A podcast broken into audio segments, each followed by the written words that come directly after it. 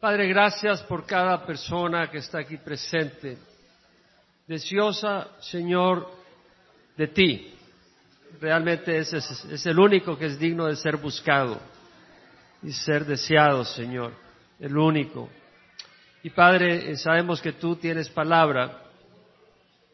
Eh, sé que tú tienes palabra para nosotros y ruego que sea la convicción de mis hermanos y hermanas que están acá.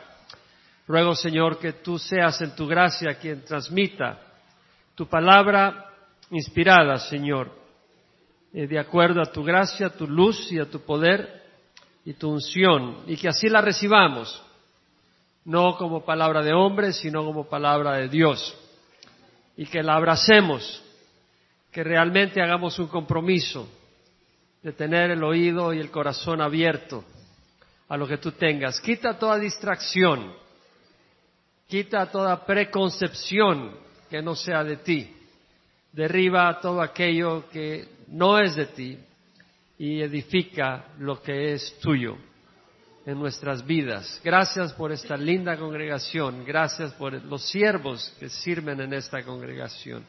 Y ahora glorifícate, Padre, en nombre de Jesús. Amén y amén. Bueno, había habido una gran inundación allá por Centroamérica y la tortuga estaba ahí nadando cuando se le acerca un escorpión y le dice, hey, ven para acá. Necesito que me lleves al otro lado porque si no me voy a ahogar. Esta agua está subiendo y va a cubrir aquí donde ando. Y la tortuga le dice, está loca chica. Y si me subes a la espalda me vas a picotear, me voy a envenenar y me muero. Yo no te llevo al otro lado. Y el escorpión le dice, no, ¿cómo vas a creer que te voy a picotear? Si te picoteo, Tú te envenenas, te mueres y te vas para abajo y yo contigo, pues yo no sé, yo no sé flotar. Ok, ok, le dice, oca, oca, como dicen acá, súbete a mi lomo. Se subió el escorpión y va la tortuga y en medio camino, ¡ay! Sé. ¿Por qué me picoteas? Le dice, no tiene lógica. Y el escorpión le responde, no, yo sé, no es cuestión de lógica, es mi naturaleza, le dice. No podía hacer nada, era su naturaleza aguijonear. Eso era lo único que sabía hacer. Y realmente el hombre, dijo Pablo, yo sé que en mí, es decir, en mi carne no habita nada bueno. Porque el querer está presente en mí, pero el hacer el bien no. Porque el bien que quiero hacer no hago y el mal que no quiero hacer eso practico. Y si lo que no quiero hacer eso hago, ya no soy yo el que lo hace, sino el pecado que habita en mí, miserable de mí. ¿quién me librará de este cuerpo de muerte? Dios nos ha dado su palabra, que es poderosa, y el enemigo la va a atacar. La teoría de evolución es un ataque frontal contra la palabra de Dios. A veces sutil, cuando se casa con la religión y aparece como sabiduría divina con conocimiento de la naturaleza. Pero no lo es, es un ataque frontal a la palabra de Dios. Pedro escribió en Primera de Pedro 1.23, puede anotarlo, no vamos de arriba abajo, son escrituras que tengo en mi corazón, además de mi mente, y las voy a ir fluyendo, porque son vitales para no retroceder el estudio. Pero Pedro dice, habéis nacido de nuevo, y muchos de ustedes ya se la saben, no de una simiente corruptible, sino de una incorruptible, es decir, la palabra de Dios que vive y permanece. Pedro está diciendo que podemos nacer de nuevo y hemos de nacer de nuevo exclusivamente por qué? Por la palabra de Dios, no por la religión, no por la organización, no por el pastor, no por el papa, el sacerdote, simplemente por la palabra de Dios. La palabra de Dios es la que nos da nueva vida por el poder del Espíritu Santo el Espíritu Santo a través de la palabra de Dios. Y es por eso que el enemigo la ataca. Es la palabra de Dios la que revela en Romanos, como acabo de leer, que el Señor sabe cómo somos. Cuando Pablo dice, yo sé que en mí, es decir, en mi carne no habita nada bueno, nosotros podemos decir, ya no me tengo que esconder, Dios sabe cómo soy yo. Me lo está diciendo y lo está diciendo Pablo, uno como yo, y Dios lo llegó a usar como un gran apóstol. Tengo esperanza, Y Pablo dice, el bien que deseo hacer no hago y el mal que no deseo hacer eso practico, miserable de mí. Pablo entendía y yo puedo decir, gracias Señor, pusiste a alguien que está pasando exactamente por, por lo que yo paso. Y Pablo dice, ¿quién me librará de este cuerpo de muerte? Gracias a Dios por Jesucristo nuestro Señor. La palabra de Dios revela que nuestro esfuerzo no son tus obras, es Cristo el único que nos puede liberar. Es la palabra de Dios. Entonces, en Primera de Pedro, la palabra de Dios nos revela algo más en toda la escritura, pero en Primera de Pedro, Pedro dice que él mismo llevó nuestros pecados en su cuerpo sobre la cruz, a fin de que muramos al pecado y vivamos a la justicia, porque por sus heridas hemos sido sanados. Bien, gloria al Señor, sabemos que Él llevó nuestros pecados sobre su cuerpo sobre la cruz, en su cuerpo sobre la cruz, decimos, ok, bien, Dios pagó por todos nuestros pecados, pero luego dice, a fin de que muramos al pecado y vivamos a la justicia, porque por sus heridas hemos sido sanados. En el contexto de este versículo, Pedro está hablando de sanidad espiritual, porque dice, a fin de que muramos al pecado y vivamos a la justicia, ¿por qué? Nos da la razón de por qué podemos hacer eso. Porque por sus heridas hemos sido sanados. Lo que quiere decir es que el que ha venido a Jesús, como dice Pablo, los que hemos sido bautizados en Cristo Jesús, hemos sido bautizados en su muerte. Eso es lo que dice la palabra del Señor, para que así como Cristo eh, murió y resucitó, así nosotros muramos al pecado y vivamos en novedad de vida por la, por la gloria de Dios. Jesucristo resucitó por la gloria de Dios y por la gloria de Dios podemos vivir en novedad de vida, de acuerdo a Romanos 6. Entonces la palabra del Señor nos está diciendo, vas a tener tentaciones, vas a ser probado, tentaciones de la carne.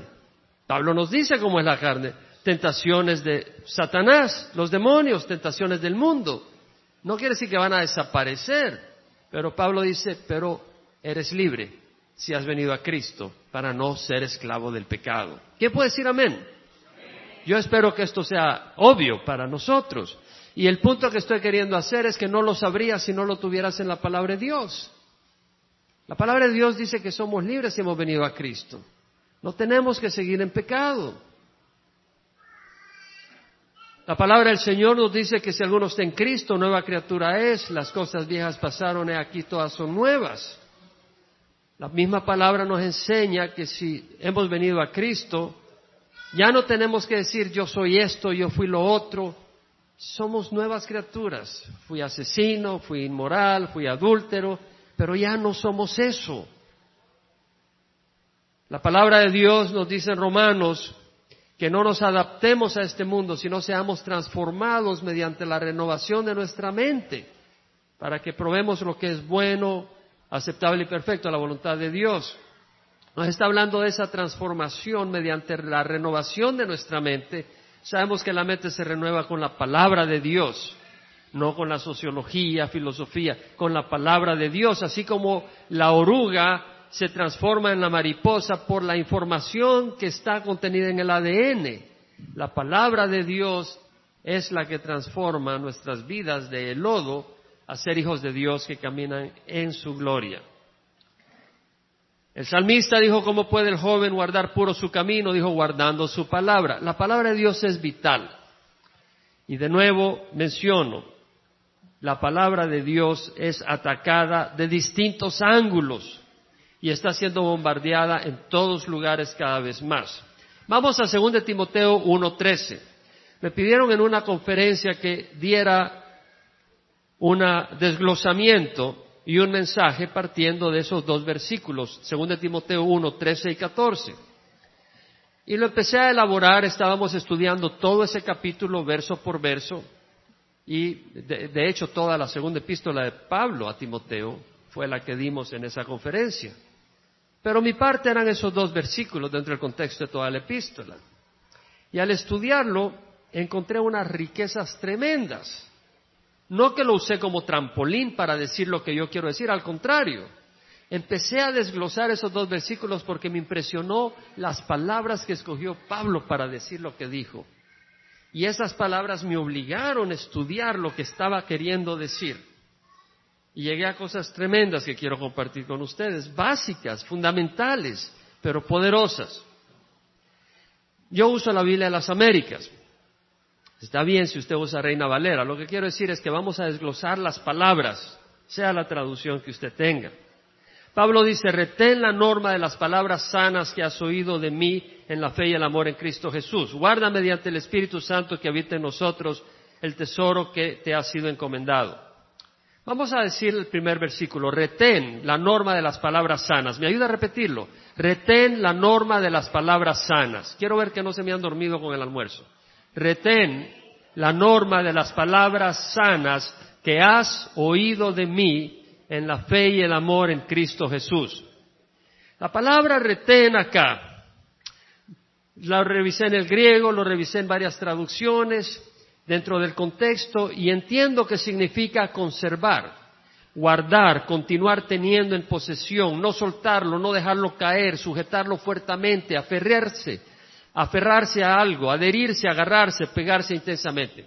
Pablo lo que está diciendo acá es, conserva guarda, ten en posesión, no lo sueltes, no lo dejes caer, aférrate a las palabras sanas, como alguien que agarra, se agarra de un poste cuando hay un huracán. De manera que cuando viene el viento y la lluvia, no te avienta con la corriente para perecer. Como si estás en medio del mar y tu barco ha naufragado y viene un helicóptero de la Marina y te avienta un lazo y tú te agarras de ese lazo porque tu vida depende de eso. Y Pablo posteriormente lo dirá en esas palabras, no del lazo ni del naufragio, pero sí de tu vida y la de otros depende de eso. Es como que si caes en un precipicio y hay una rama que te detiene y tienes 100 metros todavía para caer y esa rama hasta que se quiebra. Y te mandan un lazo ahí, alguien a la par, arriba, te tira un lazo y tú te agarras de ese lazo. Tu vida depende de eso. Y Pablo está diciendo eso, retén, agárrate de la norma de las palabras sanas que has oído de mí. Pablo dice la norma o estándar, como dicen algunas traducciones. ¿Qué quiere decir eso realmente? Dentro del contexto y dentro de la etimología vemos que la palabra es upotuposis. Y esa palabra tiene dos partes. Una parte que quiere decir bajo. En otras palabras, está bajo la influencia de las palabras sanas Vive bajo la influencia de las palabras sanas. Aplica tu vida a esta protección, a esta eh, sombría que te cubre, las normas de las, las palabras sanas que has oído de mí. Y tupos o tipos, han oído hablar de logotipos. Y esta palabra es realmente la marca dejada por el golpe de un objeto con cierta forma. Tú puedes tener una forma que tiene forma, un objeto que tiene forma de L, la golpeas contra una lámina, queda la forma de L. O como si agarraras la mano y la empujas contra el barro mojado. Y lo haces cuidadosamente. ¿Qué quedará en el barro mojado? No escucho. La no la mano, no, la impresión de la mano. Mi mano no queda ahí, no la saco rápido, no espero que se seque. La impresión de la mano, ¿cierto? De mis dedos. Ahora, si estoy bajo la influencia del alcohol y le hago así, ¿qué queda ahí? Una marca medio borrosa de la mano. Tal vez se puede ver un poco que es como la mano, pero no se sabe si es de hombre o de gato, no se sabe porque está medio borroso. O puedo yo agarrar mi mano y dibujar un pie y darle profundidad y dejar un pie bien formado ahí, de manera que lo que usted ve ahí es algo bien distinto a lo que se usó para dibujarlo. Y lo mismo pasa con la palabra de Dios. Los testigos de Jehová tienen la palabra de Dios. Los mormones tienen la Biblia. Los católicos tienen la Biblia. Pero se trata no solo de la palabra de Dios, sino de la transmisión correcta del significado de la palabra de Dios. Dios nos ha dejado su palabra. Ese no es un término religioso. Es su palabra, su revelación, su voluntad histórica, espiritual. Y lo que nosotros queremos conocer es eso que nos ha dejado, la propia interpretación, la propia aplicación, el propio entendimiento. Vines, en el diccionario de palabras que tiene, usa esto de molde o marco cuando se refiere a tupos, a eso de norma, de forma. Y lo que está diciendo es como cuando tú tienes un marco de un pez, tiene la forma de pez y tú le viertes metal para que le des esa forma. O lo que dice Pablo en otras palabras es mantente dentro de la interpretación correcta. No te salgas del marco de interpretación correcta de las palabras que has oído de mí. Tiene que ver con la palabra de Dios, obviamente, pero tiene que ver con la interpretación correcta. En Romanos 6, 17, Pablo dice, gracias a Dios que aunque eras esclavo del pecado, os hiciste obedientes de corazón a aquella forma, tupos, de doctrina a la que fuiste entregados. Vemos la preocupación de Pablo por la forma de la enseñanza, por la propia percepción de lo que Dios nos está diciendo en las Escrituras. Entonces, retén la norma de las palabras sanas tiene que ver con palabras sanas. Y esa palabra en el griego es la palabra que se usa de la cual viene la palabra higiene, que quiere decir algo íntegro, con salud, completo, sin corrupción o enfermedad.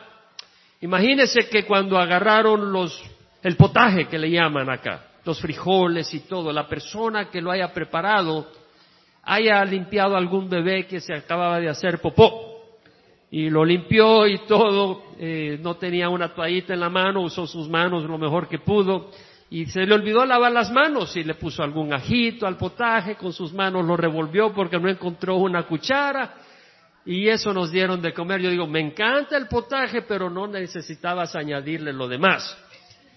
Es decir, no queremos que le añada la bacteria. Y eso es lo que es la palabra sana. No le añadas otra cosa. Eh, en Timoteo 2.1, perdón, Tito 2.1, Tito 2.1, Pablo dice, en cuanto a ti, enseña lo que está de acuerdo con la sana doctrina. Vemos el énfasis de Pablo aquí en muchos lugares de la sana enseñanza. Tiene que ver con lo que se enseña, pero también cómo se enseña. Primera Timoteo 1, 9 al 10. Pablo dice, la ley es buena si uno la usa legítimamente reconociendo esto que la ley no ha sido instituida para el justo, sino para los transgresores, para los homicidas, inmorales, homosexuales, secuestradores, mentirosos y para cualquier cosa que es contraria a la sana doctrina. Vemos la palabra sana enseñanza. Bueno, sabemos que la ley es buena si uno la usa legítimamente. Ahí estamos hablando de cómo transmitir el uso de la palabra. La aplicación porque sabemos que la ley no nos salva, la ley nos hace correr a Cristo. Y la ley nos sirve para mostrar el pecado como pecado, porque la conciencia del hombre se entorpece. Y Dios nos da la ley para que entendamos la condición que, tenemos y corramos hacia el Salvador. Primera de Pedro 1, 20 al 21, el apóstol nos declara, ante todo sabed esto, ante todo sabed esto Ninguna profecía de la Escritura es asunto de interpretación personal, porque ninguna profecía fue dada jamás por acto de voluntad humana, sino que hombres inspirados por el Espíritu Santo hablaron de parte de Dios. Pedro nos está diciendo que no es cuestión de interpretación personal.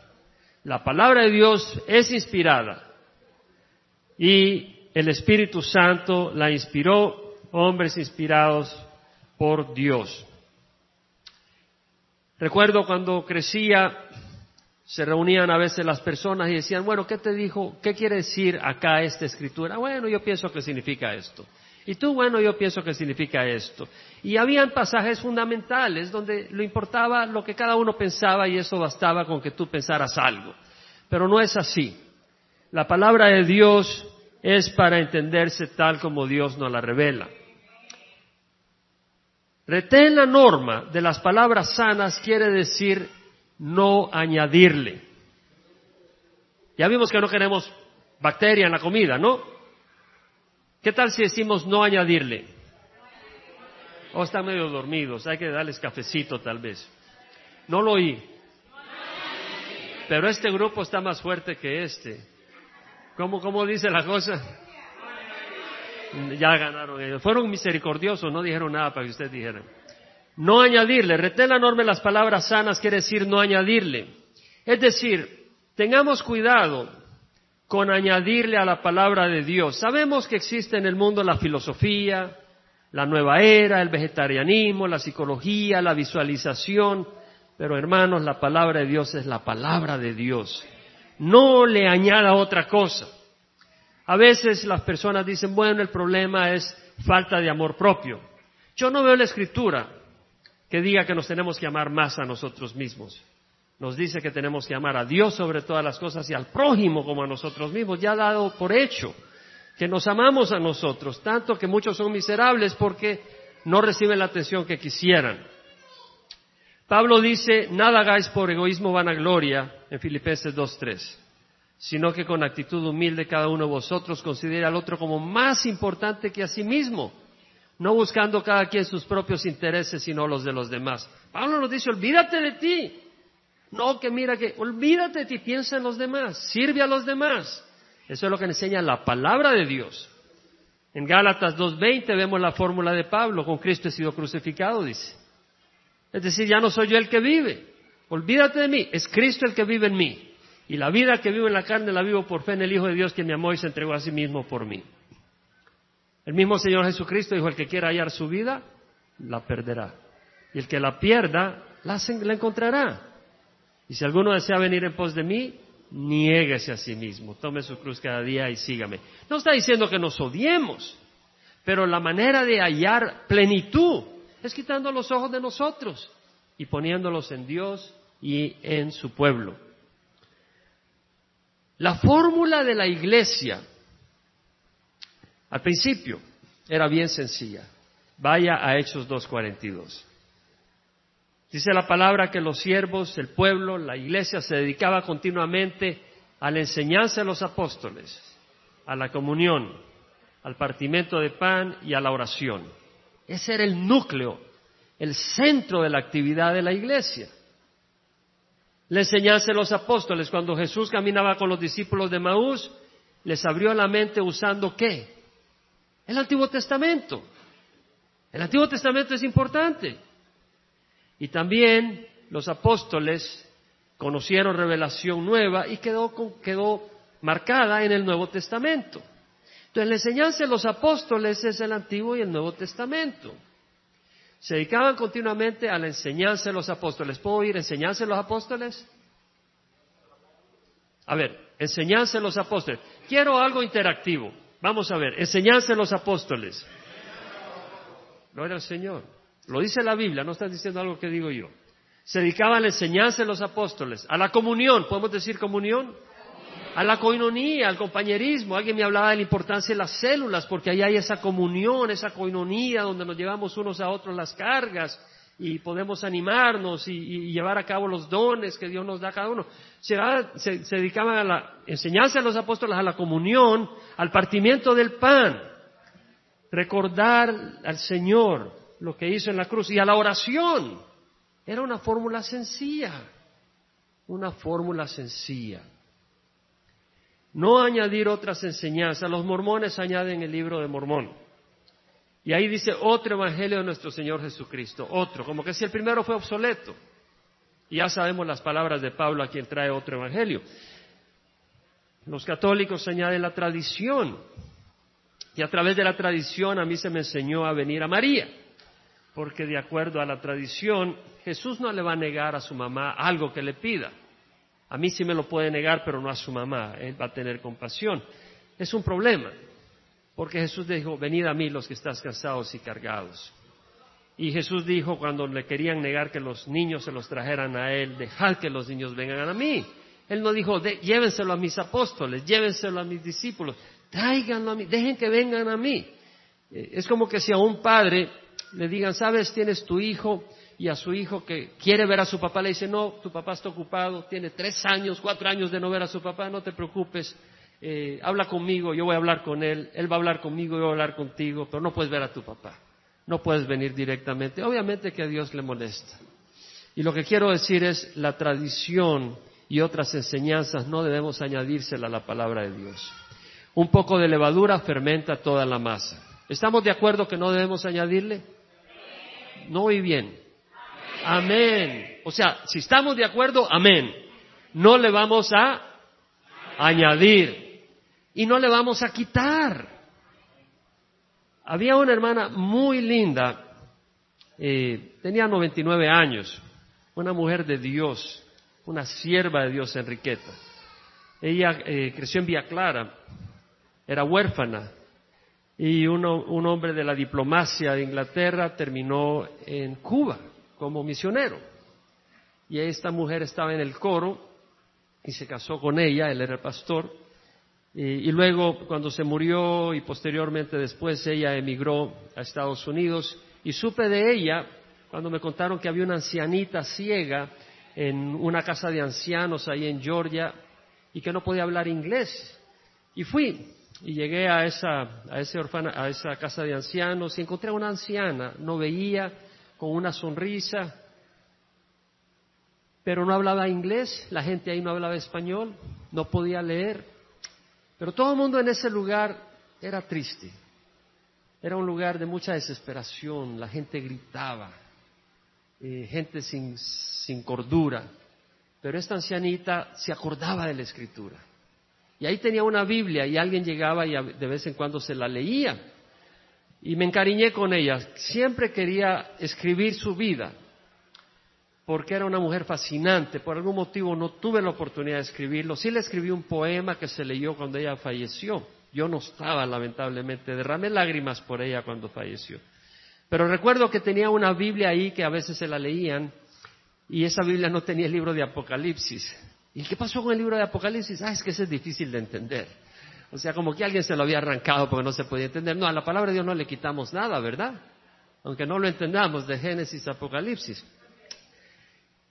Según de Timoteo 3:16 dice, toda escritura es inspirada por Dios y es útil para enseñar, reprender, corregir e instruir en justicia, a fin de que el hombre de Dios sea perfecto, equipado para toda buena obra. ¿A ustedes saben eso de memoria? ¿Quién se lo sabe de memoria? Levanta la mano. Gloria al Señor. Toda escritura es inspirada por Dios. ¿Cuánto? Solo Génesis. Toda escritura es inspirada por Dios. Y es útil, es útil, ¿verdad? Para enseñar, reprender, corregir, instruir en justicia. una pregunta, ya que hablamos de toda, ¿cuántos libros tiene la Biblia? 67. 66, gracias. Yo dije, le añadieron uno acá, no sé qué pasó, pastor, qué pasó acá. 66 libros, ¿verdad? ¿Cuál de ellos no es útil? ¿Perdón? No, hay unos que no son útiles, los que usted no lee. ¿Cierto o no? Ok, ¿qué dice la Biblia? Toda escritura es inspirada por Dios. ¿Cuánta? ¿Cuántos libros? ¿Y cuáles son útiles? Los que lee y toma en corazón. Entonces, si creemos que la Biblia es la palabra de Dios y no un término religioso, porque podemos caer en una terminología y decir la palabra de Dios sin entender realmente lo que quiere decir. Es Dios hablando, revelando, comunicándonos a nosotros cosas que no podemos saber naturalmente, con un propósito de un padre que comunica a sus hijos de su corazón aquello que es importante. Y dice el Señor, toda escritura es inspirada por Dios. Entonces, hermano, si tú no has leído toda la escritura, estás declarando no útil algunas partes. Yo te animo a que leas toda la escritura. No lo digo con espíritu de que te sientas mal. Ojalá tengas una Biblia. Sé que no todo el mundo tiene una Biblia y es mi oración que todo el mundo tenga una Biblia. De hecho, Dios nos ha dado el gusto y el privilegio de haber sido canales para traer Biblias de estudio en el 2005 y el 2007. El Señor permitió que trajéramos siete mil Biblias de estudio de las Américas en el 2005 y en el 2007 otras siete mil. Y tenemos en el corazón poder traer más y le ruego que oren para que Dios nos abra las puertas allá y los fondos para poder bendecir. Pero de nuevo, toda escritura es útil para enseñar. Lea toda la escritura toda la escritura. Deje que Dios le hable. Aún en los pasajes que a veces parecen secos, Dios le puede hablar. Y yo lo he experimentado. A veces hay a veces digo, porque me gusta leer de Génesis, Apocalipsis, leer distintas escrituras, y a veces el Señor me lleva a leer tal vez Ezequiel. Y digo, Señor, no tengo muchas ganas ahora de leer este profeta. Yo decía, no, no, yo quiero que leas Ezequiel y empiezo a leer y me empiezo a gozar, Dios me empieza a revelar cosas. Digo, lo que me estaba perdiendo, Dios me quería revelar todo esto. Y a veces dice, ya lo ha leído tres veces o diez veces y lo vuelvo a leer y Dios me muestra algo nuevo. No una cosa nueva de hombre, sino que me abre los ojos a algo que no había visto que estaba ahí. Entonces, hermanos, toda la escritura. De hecho, el Salmo 119, 160 dice, la suma de tu palabra es verdad y cada una de tus justas ordenanzas es eterna. Ahora, si yo agarro una cadena de 100 argollas y una de esas argollas no está buena y yo me quiero colgar de una cadena para poder trabajar en algo que está en un precipicio, ¿usted cree que yo me guindaría de esa cadena que tiene una argolla dañada? Sería un, me vengo para abajo. Entonces, lo mismo en la palabra de Dios, si hay algo ahí que no está bueno, de nada sirve toda la escritura. Y eso incluye Génesis. Génesis es inspirado. Santiago es inspirado, toda la escritura.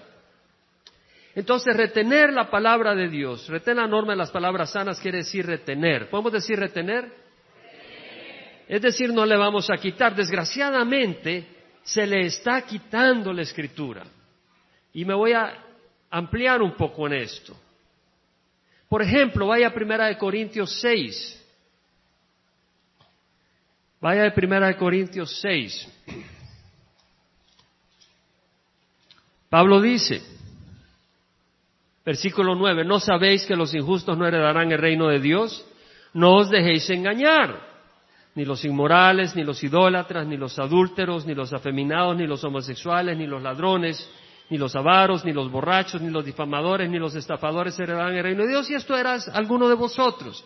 Pero fuisteis lavados, fuisteis santificados, justificados en el nombre del Señor Jesucristo y en el Espíritu de nuestro Dios. Éramos alguno de nosotros. Sabemos de que el Señor no nos dice si ves a alguien que está en pecado, dile te vas a hacer pedazos, Dios no te quiere, al contrario, Dios le ama.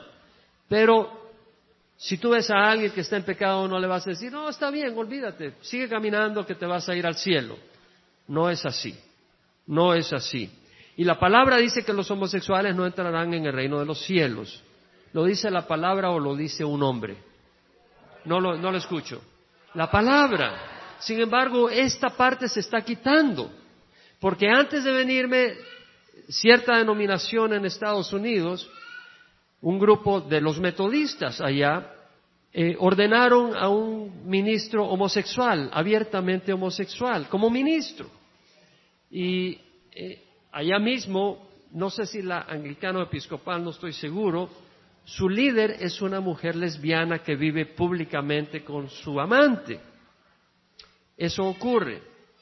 Y lo que está ocurriendo es esa énfasis de que lo que se trata es el amor, no importa si es hacia la persona del mismo sexo, con tal de que seas fiel a esa persona. Pero no es lo que dice la palabra de Dios. Y las razones no son culturales. Dios da categóricamente declaración de que esto es pecado. Lo mismo el alcoholismo. Y Dios tenga misericordia de aquellos que están atrapados en ese vicio. Pero si el mundo declara que eso es una enfermedad, sabemos que nadie se va al infierno por estar enfermo. Te mueres de una apendicitis y no te vas a ir al infierno, ¿no? No es la apendicitis lo que te envía al infierno, es el pecado. Entonces el alcoholismo es un pecado, la Biblia lo dice. Y tenemos que tener compasión, y lo digo de corazón, o sea, no burlarnos, sino tener compasión.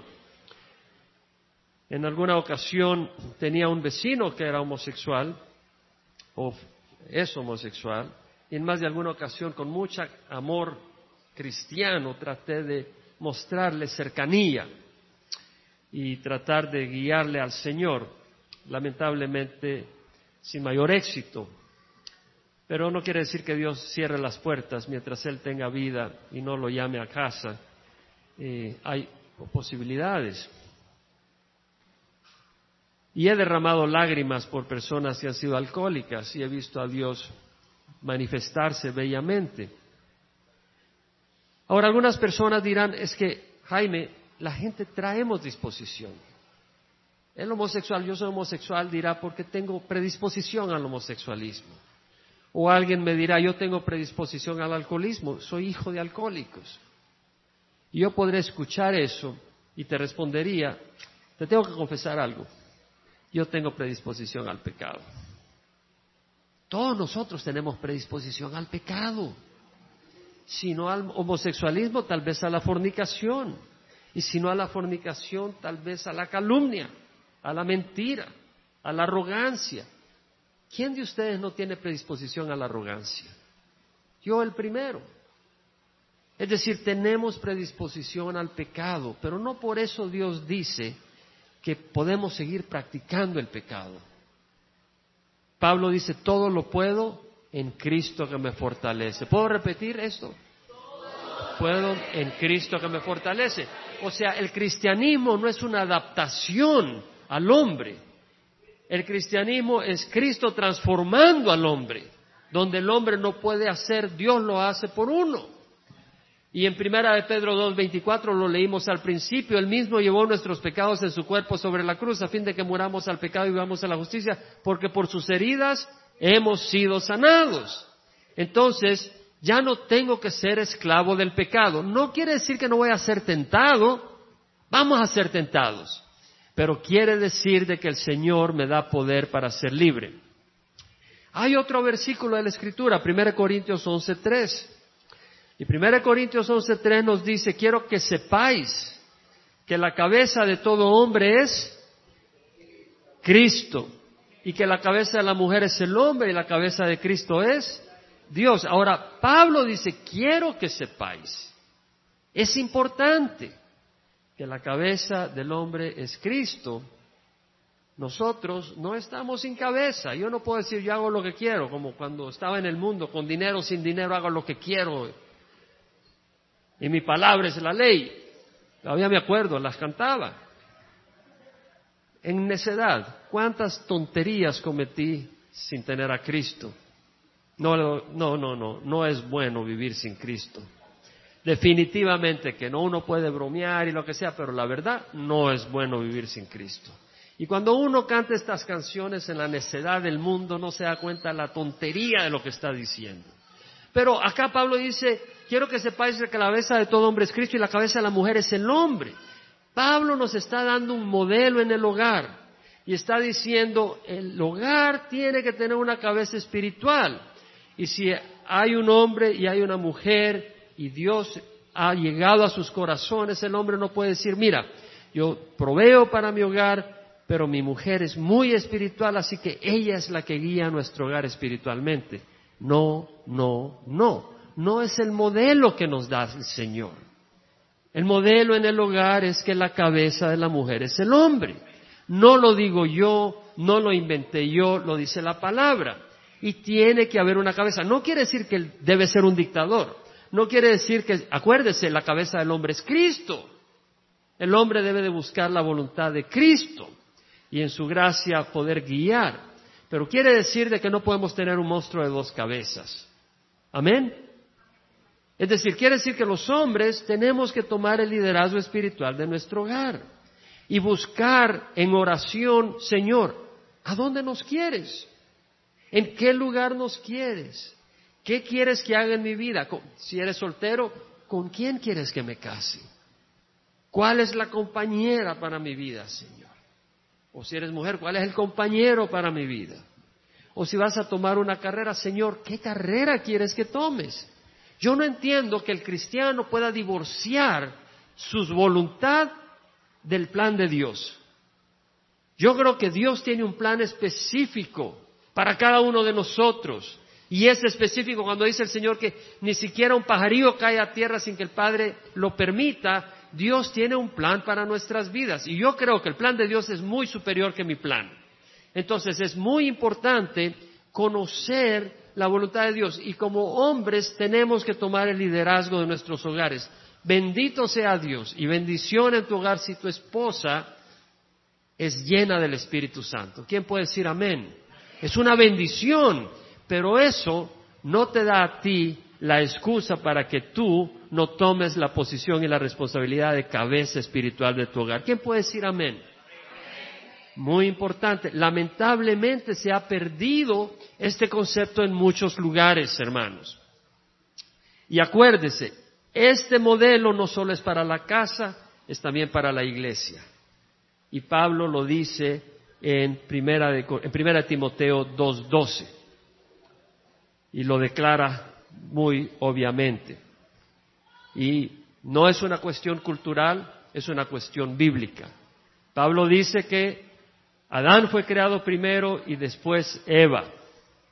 Y no fue el hombre el, engañado, Adán no fue el engañado, sino la mujer siendo engañada completamente cayó en transgresión. engañado completamente cayó en transgresión. Y por eso nos da Pablo el modelo de que la cabeza, tanto del hogar como de la iglesia, sea un siervo. Ahora, vemos en Primera de Corintios 14 el orden en los cultos. Y cuando vemos el orden de los cultos, nos damos cuenta que Pablo nos habla del Espíritu y de los dones del Espíritu y del ejercer los dones del Espíritu, pero nos habla del orden y de que no haya confusión. Y eso es muy importante, hermanos, porque hay personas que vienen de la tradición de la que yo vengo y entran a un lugar y, gloria a Dios, si está lleno de vida. Porque si tú quieres ir a la iglesia, no quieres ir a un cementerio, quieres ir a un lugar donde se manifiesta Dios. Pero hermanos, que haya orden. En el caso de nuestra congregación, cuando yo estoy orando desde el púlpito, a veces vienen personas nuevas y se paran y empiezan a orar en voz alta, distinto de lo que yo estoy orando. Y me tengo que callar. Porque digo, ¿cómo nos podemos poner de acuerdo tú y yo si hablo una cosa y tú hablas otra? No hay unidad. No se trata de reunirnos para que cada uno ore lo que quiera, a menos que pongamos, nos ponemos de acuerdo y decir vamos a estar todos calmados y cada uno ora su necesidad y se la pone al Señor. Pero si estamos reunidos para orar juntos, lo ideal es que uno ora y los demás apoyan en oración, el otro ora, los demás apoyan en oración, o si oran en silencio, cada uno ora y buscan al Señor. Pero Dios habla de orden y Dios habla que no debe de haber confusión. Entonces, yo estoy convencido que para retener la norma en las palabras sanas no le debemos de añadir y no le debemos de quitar. Amén. Para poder retener no le debemos de quitar. No y el amén. No sé si no están convencidos. Tal vez ustedes quieren quitar algunas cosas. Yo creo que no, ¿verdad? No le queremos quitar. No lo oí bien. ¿Estamos convencidos? Es importante, hermanos. Es básico. Tomar agua es básico, ¿verdad? Pero porque tomó agua ayer, yo espero que quiera tomar agua mañana, pasado mañana y no dentro de tres días. Diga, yo no necesito agua, ya lo tomé hace tres días. Hay cosas muy básicas. Me compartía un empleado en la compañía que trabajé en Baxter Edwards, que era un vietnamita, y había salido cuando el conflicto de Vietnam en un bote, en, un, en una lanchita, con otros y me contaba, pasaron momentos difíciles de una persona que estaba en el bote, que en la desesperación, porque estaban a la deriva por 14 días y, no, y se habían quedado sin agua, agarró un galón de gasolina y se lo bebió. Ese hombre se murió. Y a veces la gente hace eso espiritualmente hablando. Llena su sed con veneno. Y necesitamos el agua del Señor, el agua viva agua refrescante, agua pura. No le vamos a añadir, no le vamos a quitar y no la vamos a distorsionar. Amén. Vamos a decir, no vamos a añadir, no vamos a quitar y no vamos a distorsionar. Gálatas 1, 6 al 8 dice Pablo, me maravillo que tan pronto hayáis abandonado al que os llamó por la gracia de Cristo para seguir un evangelio diferente y la palabra diferente es diferente en su naturaleza, en su significado. Como decir, quiero tomar un refresco y en vez de traerte un refresco de fruta bomba, te traen agua sucia del drenaje. Es algo bien diferente. Para seguir un evangelio diferente que en realidad no es otro del mismo tipo, está refiriéndose. Solo que hay algunos que os perturban y quieren pervertir el evangelio de Cristo. Pero si nosotros o un ángel del cielo os anunciar otro evangelio contrario al que os hemos anunciado, sea anatema. Pablo está diciendo, si tú o alguien trae, o aún nosotros, un evangelio distinto, se ha condenado eternamente. Este es el celo de Pablo por la pureza del evangelio, porque sabía que el evangelio es el poder de Dios para salvación de todo el que cree, y que jugar y contaminar el evangelio era jugar con la salvación de las personas. En 2 Corintios 11, 3 y 4, Pablo dice, me temo que así como la serpiente con su astucia engañó a Eva, vuestras mentes sean desviadas de la sencillez y pureza de la devoción a Cristo. Porque si alguien viene y predica otro evangelio, perdón, otro Jesús a quien no hemos predicado, o recibís un espíritu diferente que no habéis recibido, o un evangelio distinto que no habéis aceptado, bien lo toleráis. Pablo dice, hay que ser tolerante, pero para estas cosas no hay que ser tolerante. Para otro Jesús, 2 Corintios 11, 3 a 4 si vas a predicar a otro Jesús, no lo toleres. Si va a ser otro evangelio distinto, no lo toleres. Si es un espíritu distinto, no lo toleres, porque ahora hay espíritus. Así como la persona bajo la influencia del alcohol pone la mano y no deja la marca de sus dedos porque está bajo la influencia del alcohol. Hay personas que están tomando las escrituras y bajo otras influencias nos están dando otro significado. ¿Quién puede decir amén?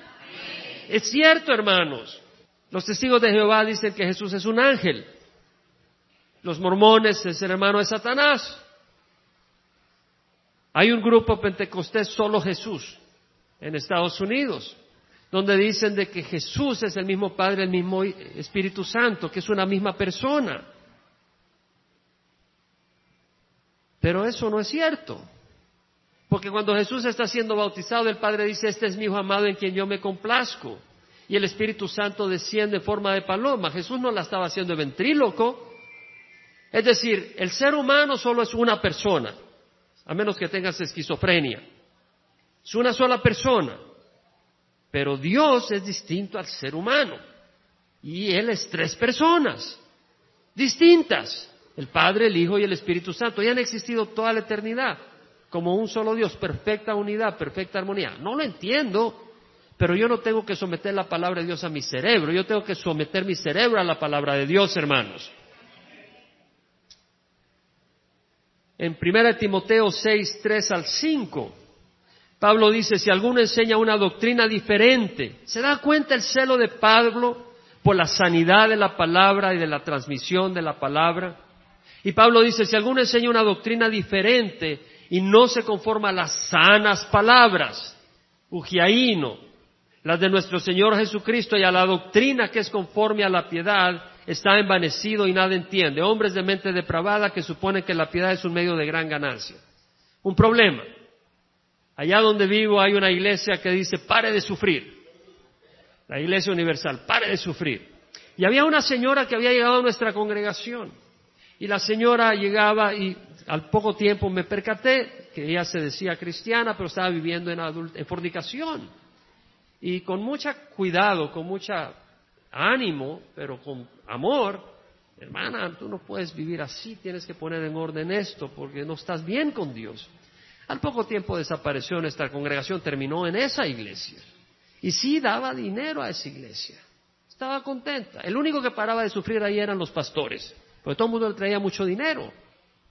Pero la palabra del Señor que nos dice, todos los que quieran vivir piadosamente en Cristo Jesús sufrirán persecución. En el mismo hogar muchas veces. Jesús lo dijo, ¿pensáis que yo vine a traer paz a la tierra? No, he venido a traer la espada, porque en el mismo hogar el hijo estará contra el padre, la hija contra la madre, la nuera contra la suegra, y los enemigos de su casa serán los de su, los enemigos serán los de su propia casa. El Señor habla de las dificultades. Claro, Jesús dijo, el ladrón viene para robar, matar y destruir, yo he venido para que tengan vida y la tengan en abundancia. Pero no lo saques de contexto, no lo saques de la escritura, porque recuerdo cuando en una ocasión una persona cristiana estaba interactuando con él para tomar un trabajo y me dice, Jaime, yo creo que es tiempo que los cristianos andemos en Mercedes-Benz, porque somos hijos del rey. Y bueno, recuerdo que el Señor dijo, las aves del cielo tienen nido, las zorras madrigueras, pero el Hijo del Hombre no tiene a dónde recostar su cabeza. Y hay personas que están promoviendo un evangelio de prosperidad. y, no de prosperidad espiritual, sino de prosperidad material, de eso, de eso rota. Y las iglesias se llenan. Gloria al Señor cuando una iglesia se llena, si la doctrina es sana y Cristo es la cabeza. Pero si se llena porque están alimentando tus aspiraciones carnales, no es un buen lugar, ni honra al Señor. Pablo dice que la piedad en efecto es un medio de gran ganancia cuando va acompañada de contentamiento, porque nada hemos traído al mundo y nada podemos sacar de él. Y si tenemos que comer y con qué cubrirnos, con eso estaremos contentos. La raíz de todos los males es el amor al dinero, dice Pablo. Pero tú, hombre de Dios, huye de estas cosas, huye de estas cosas, sigue la justicia, la piedad, la perseverancia, la paciencia, la amabilidad. Me decía alguien, estos días acá, de que había habido una persona muy notable dentro del, dentro del mundo de la música, etcétera, que decía que estaba buscando ser millonario y que sus hijos fueran millonarios y todo. Hermano, eso no es lo que el Evangelio enseña. Y hay que tener cuidado de, de, decir, bueno, yo me voy a hacer cristiano porque quiero tener dinero, quiero resolver mis problemas. Le voy a ser honesto. Yo vine a Cristo porque Dios me trajo porque yo estaba ciego, estaba confundido y Él satisfizo mi alma. Pero empezaron a venir los problemas. Si antes los tenía, ahora vinieron en mayor fuerza, porque nuestra lucha no es contra sangre y carne. Y el enemigo va a oponerse. Pero tenemos al Señor, amén. Entonces no le vamos a añadir, no le vamos a quitar y no le vamos a distorsionar. De nuevo, distorsionar. Distorsionar el significado. La paga del pecado es muerte. Si creemos en evolución, la muerte no es la causa del pecado. ¿El Señor creó en cuántos días? ¿En cuántos días creó el universo? Seis. No son millones de años. No vamos a distorsionar eso. ¿En cuánto tiempo va a producir Dios la resurrección de nuestros cuerpos? En un abrir y cerrar de ojos. Si no creemos que lo hizo en seis días, ¿cómo vamos a creer que nos va a reproducir en un, abrir y cerrar de ojos? El mismo Dios. Si lo que Él dice que va a ocurrir se puede creer, podemos creer que lo que dijo que ocurrió, ocurrió. Y si no creemos lo que dijo que ocurrió, ¿cómo vamos a creer lo que dice que va a ocurrir? Hay muchos que son débiles. Algunos piensan que el diluvio fue local. Pero hermano, si hubiera sido local, Dios es un mentiroso, porque Él dijo que no iba a juzgar la tierra de la misma manera. Y han habido un puño de diluvios. Locales, no universales. Entonces, obviamente que era universal. Si el diluvio hubiera sido local, todo lo que tenía que haber hecho el Señor era decirle a Noé, vete a la montaña más alta cercana y ahí escapas de las aguas. Hay muchos débiles en la fe por evolución teísta. Jesús dijo, si creyerais a Moisés, me creerías a mí, porque de mí escribió él. Pero si no crees sus escritos, ¿cómo creeráis mis palabras? En 2 Timoteo 3.8, Pablo dice que como Janes y Jambres se opusieron a Moisés de la misma manera, estos se oponen a la verdad. Hombres de mente depravada, reprobados en lo que respecta a la fe. ¿Quién escribió Génesis? Moisés. Janes y Jambres fueron los magos del faraón que se opusieron a Moisés. ¿No se está oponiendo ahora gente a Moisés ahora? Están oponiendo al libro de Génesis. Retener la norma en las palabras sanas quiere decir no le vamos a añadir, no le vamos a quitar y no le vamos a distorsionar. Y retener la norma en las palabras sanas es importante porque el poder verdadero del cristiano está en la palabra de Dios. Pablo dijo, no me avergüenzo del Evangelio porque es el poder de Dios para salvación de todo aquel que cree, del judío primeramente y después del griego, porque en el, en el Evangelio la justicia de Dios se revela por fe y para fe. El justo por su fe vivirá. Entonces vemos acá que lo que salva es el Evangelio, no son las estrategias de hombre, es la palabra de Dios. Ahora, muchas personas Dice, ok, la palabra de Dios salva, pero se olvida que la palabra de Dios no solo es para salvar, pero es para guiar, es para lavar, es para sanar. Y en Hebreos 4, 12, 13, el autor dice la palabra de Dios es viva y eficaz y es más cortante que cualquier espada de dos filos. Penetra hasta la división del alma y del espíritu, de la coyuntura y de los tuétanos, y es poderosa para discernir los pensamientos y las intenciones del corazón. Entonces, si yo vengo y empiezo a hablarte de filosofía, de psicología, ¿va a exponer mi corazón eso? No. Pero si te comparto la palabra de Dios, ¿qué va a hacer? Va a exponer mi corazón. Y voy a venir y buscar yo la sanidad de Dios. Y la misma palabra sana. Si la usas mal, vas a cortar la cabeza de los que te oyen, como aquellos que agarran la palabra como los testigos, los mormones, la están usando mal. Ahora, algunas personas corren tras señas, milagros. Ahora, yo creo en los milagros, yo he sido sanado milagrosamente, mi hijo fue sanado milagrosamente, yo he visto sanidad milagrosa en, lugares donde hemos orado. Pero cuidado de guiarnos por lo, lo externo. ¿A quién buscamos? ¿A los milagros o a Cristo? Perdón. Es que hay personas que van tras los milagros. ¿Sabe usted eso? ¿Quién puede decir amén? Hay personas que no es para que les digamos no sirven, no, hay que guiarles, porque están bajo, están corriendo tras lo equivocado. Pablo nos dice en Primera de Corintios, los judíos piden señales y los griegos buscan sabiduría, mas nosotros predicamos a Cristo crucificado.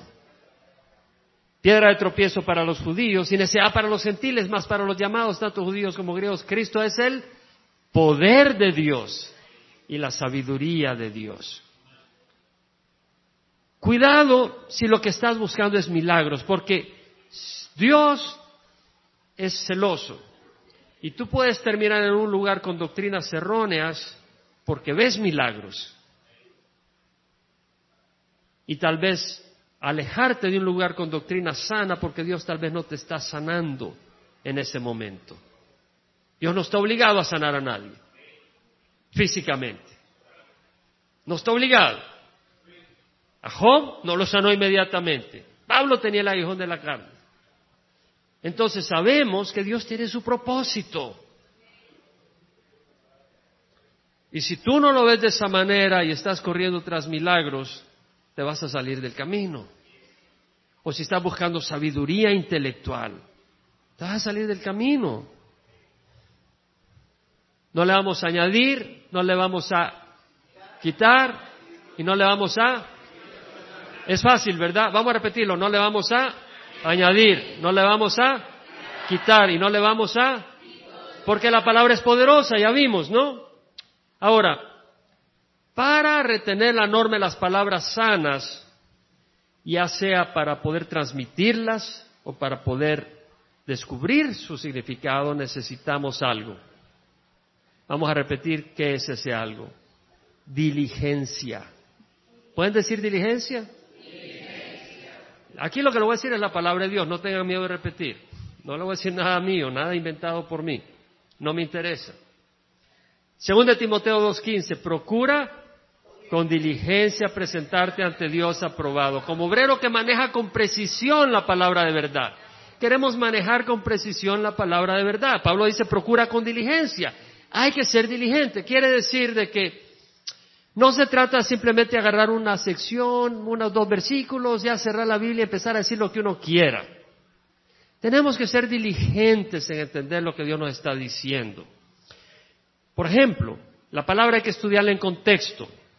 Imagínese un pastor que anda de campaña con su esposo, con su compañero de ministerio, su esposa está en casa, llevan un mes de andar en campaña, y le dice, oye fulano, llama a mi esposa, no le he hablado, hemos estado tan ocupados, dile, eh, Doris, I love you, I miss you. O sea, Doris, yo te amo, yo te extraño. Y ya viene el, amigo, claro, ¿cómo no? ¿Cómo vas a creer que no? Y, le habla a la esposa, mira, tu esposo ahorita está predicando, pero dice que te dijera, I love you, I miss you, te amo y te extraño.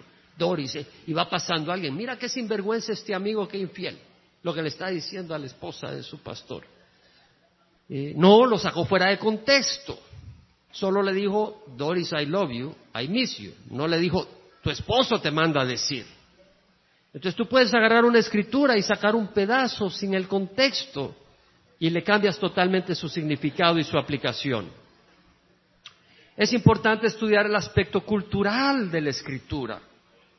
Eso es muy importante. La Biblia es el mejor comentario de la Biblia. Dios no se contradice. Y tenemos que comparar escritura con escritura. Me compartía alguien en una ocasión que había estado en una reunión donde alguien le había dicho que el, maestro les había dicho que el libro de Santiago no era inspirado por Dios. Y la razón que le habían dado es porque Santiago, según él, dice que el hombre es justificado por las obras, no solo por la fe. Bueno, Santiago 2.24, ¿qué dice?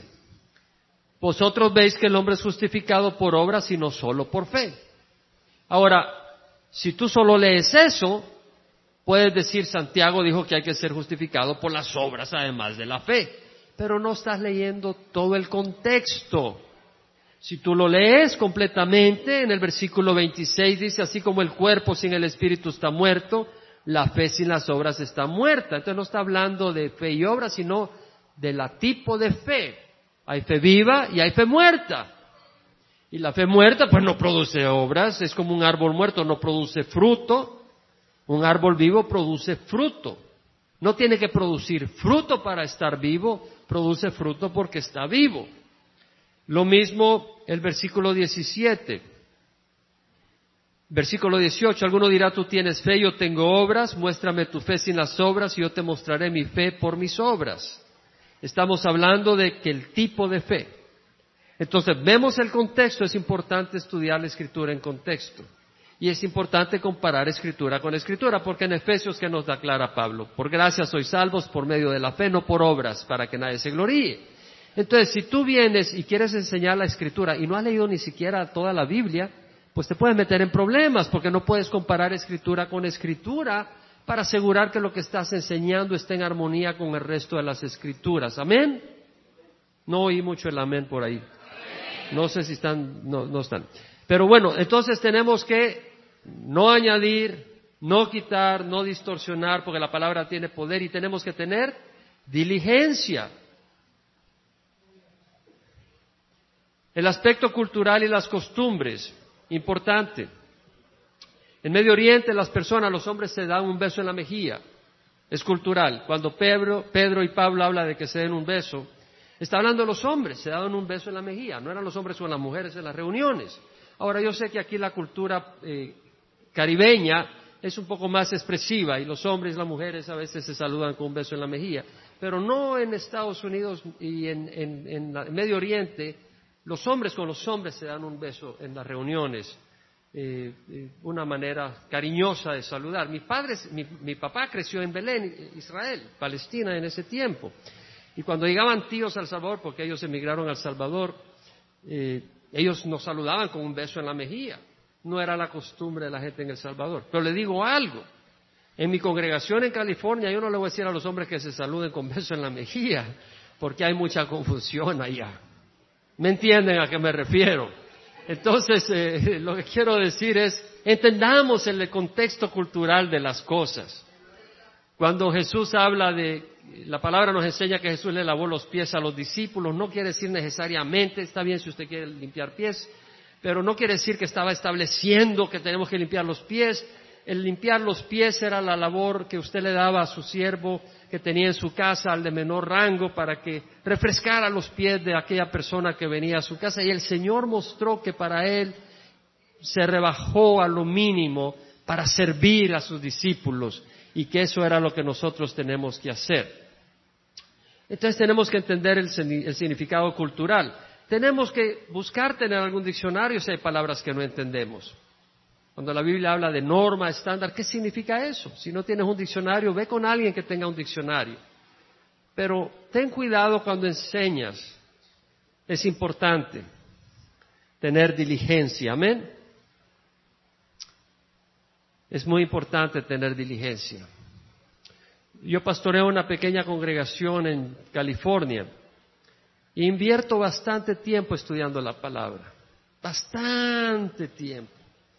Y lo hago porque mi deseo es cuando enseño, eh, verso por verso, capítulo por capítulo, cuando estoy enseñando, Me interesa conocer el contexto cultural, el significado de las palabras, su correlación con otras escrituras y asegurarme que no estoy imponiendo un criterio preconcebido mío porque lo aprendí en algún lugar, pero quiero asegurarme que es lo que dice el Señor ahí, lo que dice mi papá, para ser simplemente el mesero que sirve el pan a los invitados y no el cocinero. El cocinero, el chef es el Señor. No me interesa añadirle, no me interesa cocinar lo distinto. Él es perfecto para cocinar. Y esa comida es la que yo quiero servir. Lo único que quiero hacer es llevarla. Y cuando usted la come dice, qué bueno cocinó el chef. Punto. Yo no hice nada ahí, solo se lo serví. Él me mandó, se lo serví. Yo no quiero que diga, qué bueno cocinas porque ahí me estoy metiendo en camisa de once varas, decimos en El Salvador. Me estoy metiendo donde no debo. Es el Señor el que nos da su palabra. Ahora, tú puedes tener toda la diligencia del mundo, pero sin el Espíritu Santo, nada. En, primera de Timoteo, en 2 Timoteo 1.14, Pablo dice, guarda mediante el Espíritu Santo que habita en nosotros el tesoro que te ha sido encomendado. Necesitamos el Espíritu Santo. El hombre natural no acepta las cosas del Espíritu de Dios porque para él son necedad y no las puede entender porque se disciernen ¿cómo? espiritualmente. El que es espiritual juzga todas las cosas, pero no es juzgado por nadie. Porque ¿quién ha conocido la mente del Señor? Pero nosotros tenemos la mente de Cristo. Entonces necesitamos el Espíritu Santo para entender. De nada sirve que tú digas, yo voy a leer la palabra del Señor porque yo la puedo entender. Realmente Dios te puede mostrar que no y rebajarte para que entiendas tu dependencia de Él necesitamos diligencia y necesitamos el Espíritu Santo. ¿Podemos decirlo? Diligencia y el Espíritu Santo. Ahora, el Espíritu Santo no es un switch. En el Salmo 66, 18, el salmista dijo, si observo iniquidad en mi corazón, el Señor no me escuchará. Si tú entiendes la palabra de Dios es un don del Espíritu Santo. Pero si andamos caminando en maldad, el Señor no nos va a escuchar. De hecho, vamos a andar en tinieblas. En primera de Juan 2.9, el apóstol dice, el que dice que está en la luz y aborrece a su hermano está en tinieblas. El que ama a su hermano permanece en la luz y no hay causa de tropiezo en él. Pero el que aborrece a su hermano está en tinieblas y anda en tinieblas y no sabe a dónde va, porque las tinieblas han cegado sus ojos. Lo que dice el Señor es que tú puedes decir yo recibí al Señor, tú puedes decir no le voy a añadir, tú puedes decir yo no le voy a quitar, tú puedes decir la palabra es poderosa, tú puedes decir no la voy a distorsionar. Pero si andas caminando en pecado, andas en tiniebla y muchos predicadores que empezaron bien empiezan a jugar con el pecado y terminan enseñando doctrinas distorsionadas.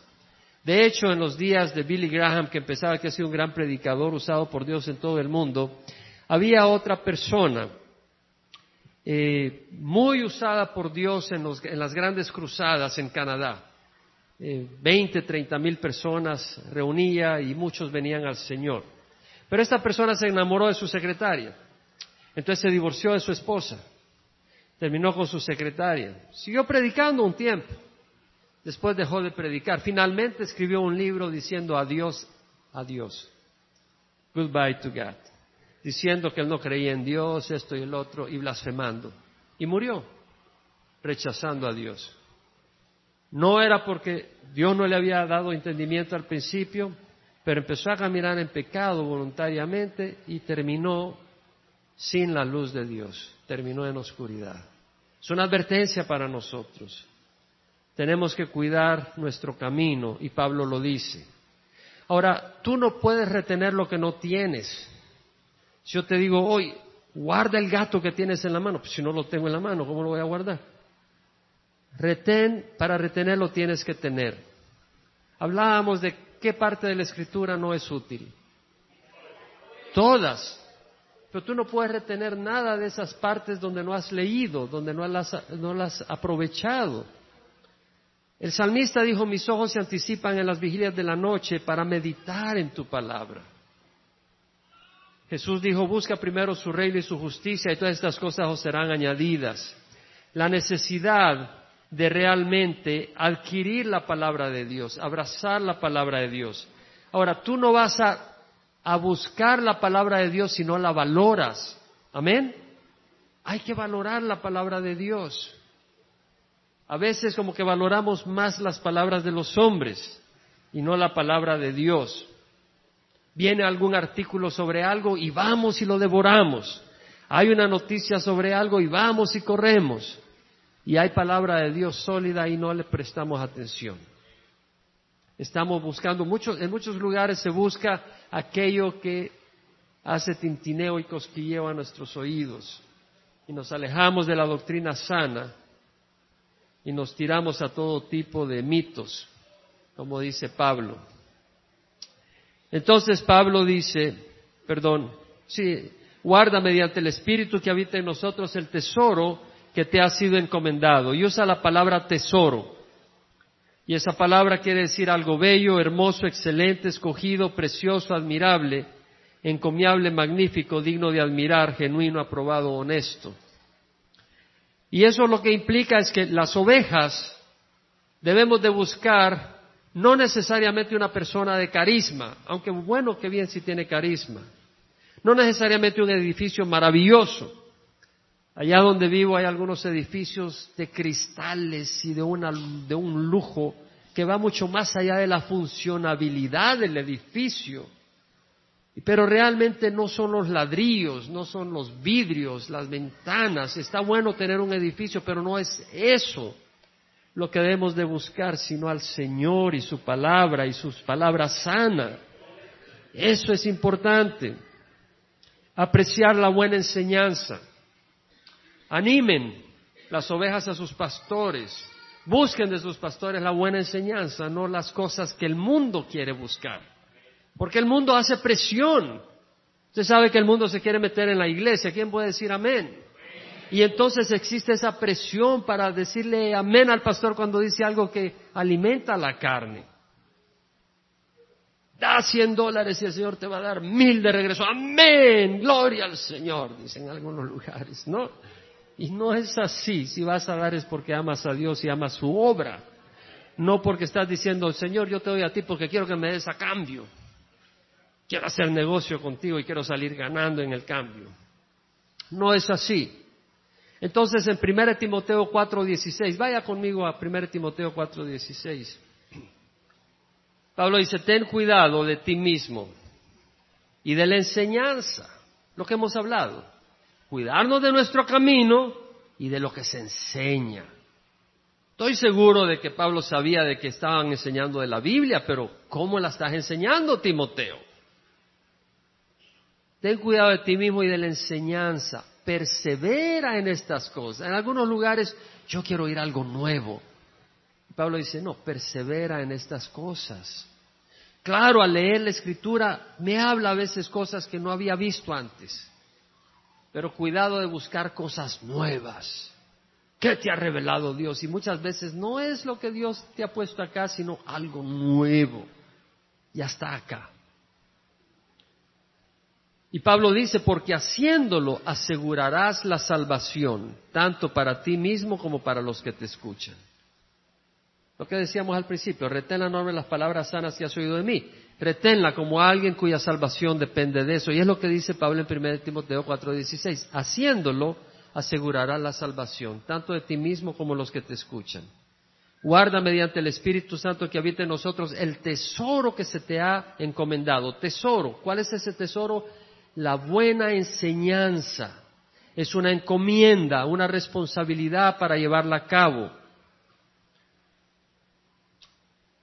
Retén pues la norma de las palabras sanas que has oído de mí en la fe y el amor en Cristo Jesús. Gira alrededor de Cristo. Si se aleja de Cristo no es de Dios. Es a base de fe, no de obras. Es la fe en Cristo y es motivado por el amor de Cristo. Como dijo Pablo, el amor de Cristo nos apremia, no otra motivación, habiendo llegado a una conclusión, que uno murió por todos, por consiguiente, todos murieron. Y por todos murió para que los que vivan, vivan para Él. Bueno, vamos a cerrar acá, hermanos. Sé que esto es básico, sé que ustedes lo conocen, pero yo solo hago caso a mi Señor en esto. Y sé que esto es básico, pero ¿sabe qué? Se está alejando la gente de esto. Literalmente las iglesias se están alejando. Allá donde vivo, y en Centroamérica y en Sudamérica, y están saliendo todo tipo de doctrinas, y está haciendo la gente practicando cosas que asustan a aquellos que tal vez dicen, donde estoy no está bien, pero no me quiero meter en otra cosa. En nuestros países, Centroamérica, dicen Guatemala, Guatepeor. O sea, te sales de un lugar, te, te sales de la cacerola para caer en el fuego. Está caliente la cacerola, pegas el salto y caes en el fuego. No está buena la cosa. ¿Podemos pararnos? Y podemos orar.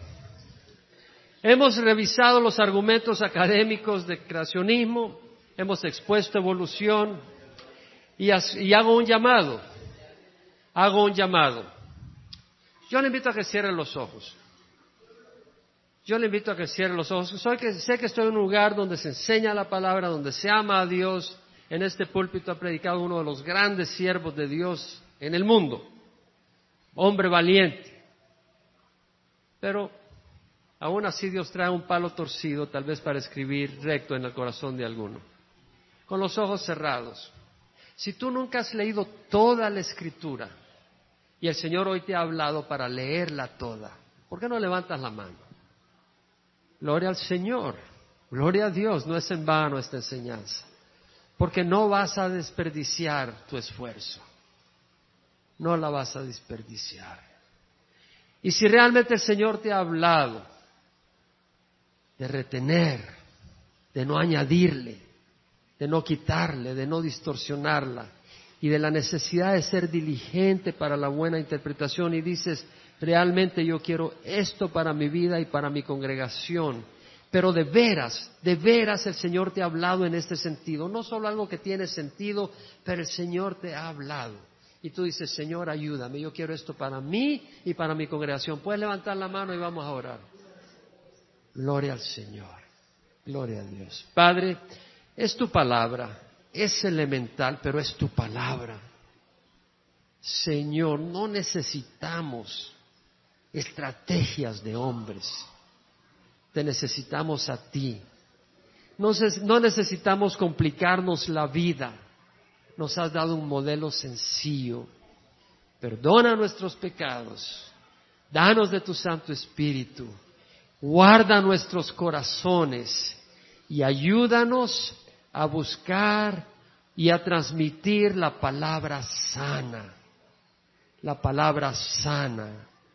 No más de lo tuyo ni menos, a buscar tu palabra, tu mensaje, tu revelación, no lo que alguien pueda hacer eh, artísticamente, oratoriamente, para impresionar o para lograr una gente que le siga a él o a ella.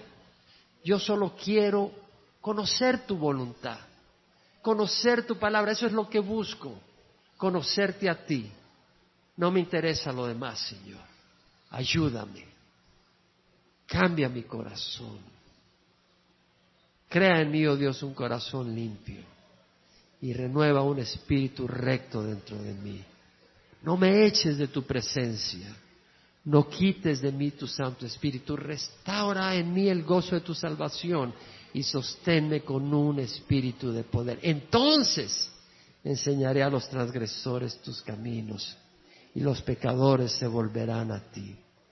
Padre, bendice este pueblo hermoso y esta palabra que hemos compartido, Señor, que realmente quede penetrada y haya un compromiso, un compromiso en nuestros corazones, no arrogante, pero de obediencia y de fidelidad a ti tu palabra, Señor. Nada más, nada menos. En nombre de Jesús. Amén y amén. El Señor les bendiga, hermanos. Aquí concluimos.